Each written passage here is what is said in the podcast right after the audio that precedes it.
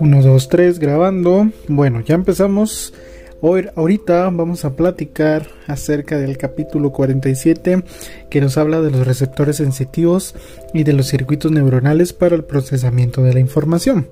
Bueno, hay que saber que hay distintos eh, tipos de receptores sensitivos que son básicamente de cinco tipos.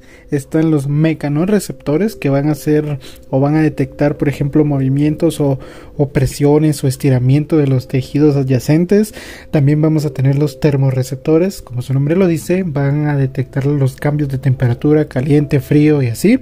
Nocireceptores, estos nocireceptores son básicamente los receptores que detectan el dolor o daños físicos o químicos que, el tejido pues, pues tenga, ¿verdad? También, número 4, van a haber receptores electromagnéticos. Estos básicamente se refiere a los, a los sensores o los receptores que reciben el fotón de la luz cuando entra por medio de la retina. Y número 5 tenemos los quimioreceptores que van a estar situados en lo que es el gusto y el olfato y estos básicamente eh, pues también van a detectar como quien dice sustancias por ejemplo químicas como su nombre lo dice y van a así transmitir las señales. Todos estos sensores eh, receptores sensitivos van a tener una, una, cosa que se llama línea marcada, o sea, tienen una línea marcada que llega a un área específica del cerebro. Por ejemplo, en la retina va a llegar a la corteza visual. El de el del, olfato pasa por el bulbo olfatorio y llega hacia los núcleos subtalámicos, todo eso. El del oído, por ejemplo, hace su transducción y envía las señales y llega directamente a la corteza auditiva en el lóbulo eh, temporal. Entonces, básicamente eso es, tienen una línea marcada o una vía, se podría decir. Asimismo, todos actúan con un potencial de receptor que cambia el potencial eléctrico de la membrana porque obviamente se están enviando señales, ¿verdad? Asimismo, cada uno va a tener una adaptación ya sea parcial o total a cualquier estímulo. Eso quiere decir de que al principio va a ser bastante alto el estímulo y media vez cuando se vaya a ir adaptando la intensidad va a ir bajando.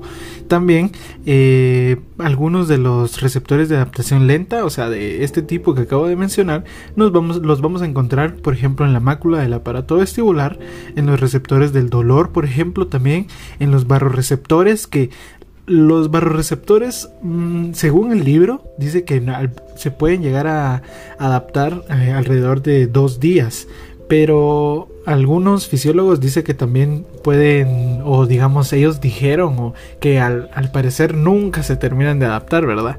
Pero digamos que son medio adaptables entonces. Y también los vamos a encontrar en los quimioreceptores del cuerpo carótido. Todos estos receptores entonces se van a llamar receptores tónicos. ¿Por qué? Porque van a mantener un tono o van a adaptarse, digamos, o van a recibir un estímulo dinámico y luego, y luego van a permanecer con un estímulo estático hasta que se quita, digamos, se podría decir. Eh, todos estos estímulos van a ir eh, obviamente conducidos o van a ir, van a navegar, se podría decir, por medio de varias, diferentes tipos de fibras. Estos tipos de fibras se van a dividir de una manera muy general en fibras de tipo A y de tipo C. Las de tipo A son grandes, en su mayoría, bueno, todas son mielínicas, mientras que las de tipo C van a ser pequeñas y en su mayoría son amielínicas este, en su mayoría también van a, van a existir estas fibras, van a existir o vienen de desde las periferias y van a transmitir los impulsos alrededor de 0.5 metros por segundo, o sea que conllevan una o llevan el impulso bastante lento, se podría decir. Mientras que las de tipo A, a su vez, también se van a dividir en tipo A alfa, A beta, A gamma y A delta. Eh, también como ya dije, estas son mielínicas, son grandes y son las que van a eh, conformar los nervios raquídeos y estos también a su vez van a transmitir el impulso a una velocidad de 120 metros por segundo. Eso quiere decir de que puchis van a, transmitir ese impulso bien rápido. Por eso es de que eh, aunque tengamos un estímulo en el dedo pulgar, llega a la cabeza, híjole, en una fracción de segundo. Eh, también a su vez, eh, las, las, fibras también se van a dividir en tipo 1A, 1B. Estas van a corresponder a los usos musculares y a los eh, órganos tendinosos de Golgi respectivamente. también las de tipo 2, tipo 3 y tipo 4. Entre la tipo 1 y B son más grandes, las tipo 2 un poquito menos grandes. Siguen siendo grandes siempre porque son de tipo A y las tipo 3 van a ir también disminuyendo un poco de unos 6 nanómetros y al final pues las tipo 4. Las tipo 4 ya corresponden a lo que serían las tipo C, eso sí hay que aclararlo. Y pues también eh, van a existir dos tipos de, de, ¿cómo se podría decir? Digamos, cuando uno recibe un estímulo, este estímulo ya sea se va a poder divergir o converger. Eh, entonces, esos, son los dos tipos de, vías, digamos, se podría decir. Y dentro de las señales divergentes, o sea que de un, de un estímulo o de una neurona, hagamos de cuenta, o de un axón, se van a dividir a varias neuronas que van a liberar varios axones. Entonces, la señal o el impulso se amplifica. Entonces vamos a tener dos tipos de divergencia, eh, el amplificador y el de múltiples fascículos. El amplificador es cuando la señal se disemina sobre más neuronas, que es el que yo acababa de decir. Y el de múltiples fascículos es cuando eh, se, digamos, la señal se va en varias direcciones. O sea que desde un axón se va a ir a diferentes lugares, se podría decir. Mientras que la convergencia es cuando de varias señales eh, van a converger en un solo lugar o ya sea en un solo músculo, digamos, se podría decir. Entonces, también van a haber dos tipos de convergencia, que es el de una fuente, o sea que va a venir de una fuente, van a provocar este una sumación espacial, que ya vamos a hablar ahorita qué es sumación espacial, pero digamos, vienen muchas neuronas y van a converger todas en una sola neurona para poder llevar el estímulo. Asimismo, el de múltiples fuentes significa que van a venir, van a hacer lo mismo, una sumación eh, espacial, pero van a venir de diferentes lados. Es casi que el contrario que los de divergencia, ¿verdad? Y con respecto a eso de sumación espacial, van a existir, digamos, para que me lo entiendan mejor, digamos, la neurona se recuerdan que lleva un potencial de acción, ¿ok? Entonces este potencial de acción muchas veces eh, no puede ser generado solamente por una neurona, sino que necesita muchas neuronas más para que pueda ser, o, digamos, para que todas esas neuronas se sumen y puedan eh, eh, potenciar, valga la redundancia, el potencial de acción, ¿verdad?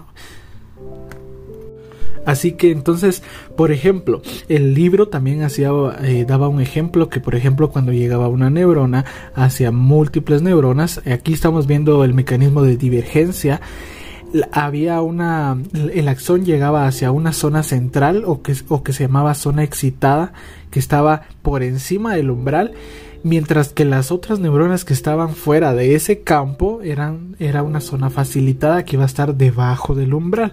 Entonces, Básicamente la sumación espacial, como les dije, es eso, cuando, cuando muchas neuronas se juntan en solo una o convergen en una para poder eh, elevar su, su, nivel de despolarización, hacer el potencial de acción menos negativo y poder generarlo.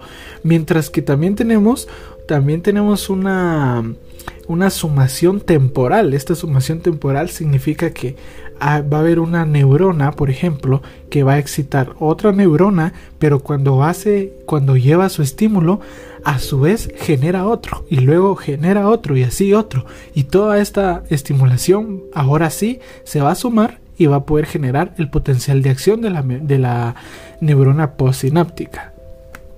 Y ya para finalizar nada más quiero decir que van a haber dos tipos de de descarga, se podría decir. Está la postdescarga sináptica, que es cuando la, el axón libera otra vía alterna y esa misma se excita. Entonces eso hace que se, se sigan ejecutando señales repetidas eh, con varios tiempos de duración, ¿verdad? O sea, va a ese estímulo va a durar bastante tiempo hasta que llega una hasta que llega un tiempo en el que se fatiga y termina la señal, ¿verdad?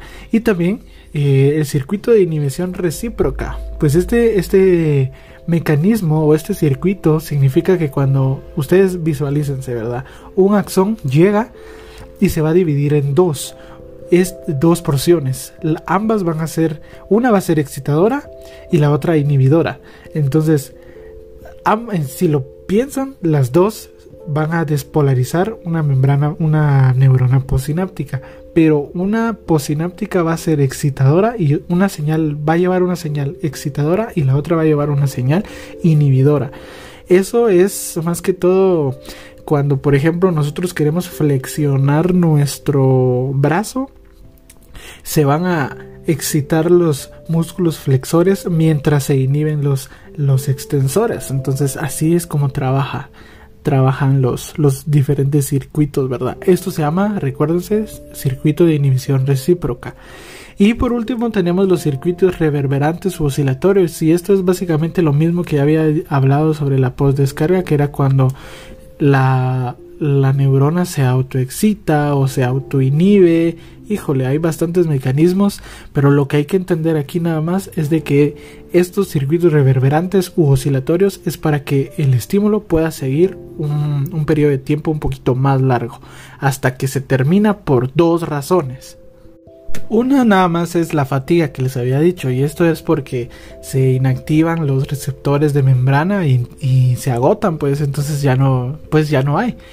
Y también el otro mecanismo es cuando la por ende la concentración iónica de iones positivos también se va a terminar. Entonces básicamente eh, tiene lógica verdad si se quita los iones excitadores entonces ya la neurona no va a estar dispolarizada por lo tanto se va a hiperpolarizar y va a estar en reposo otra vez, haciendo que el estímulo llegue a su fin. Y bueno amigos, eso básicamente es el capítulo 47 o los puntos más importantes, se podría decir, capítulo del capítulo 47. Espero que les haya servido y nos miramos en el capítulo 48, así que que Dios los bendiga. Nos miramos allá.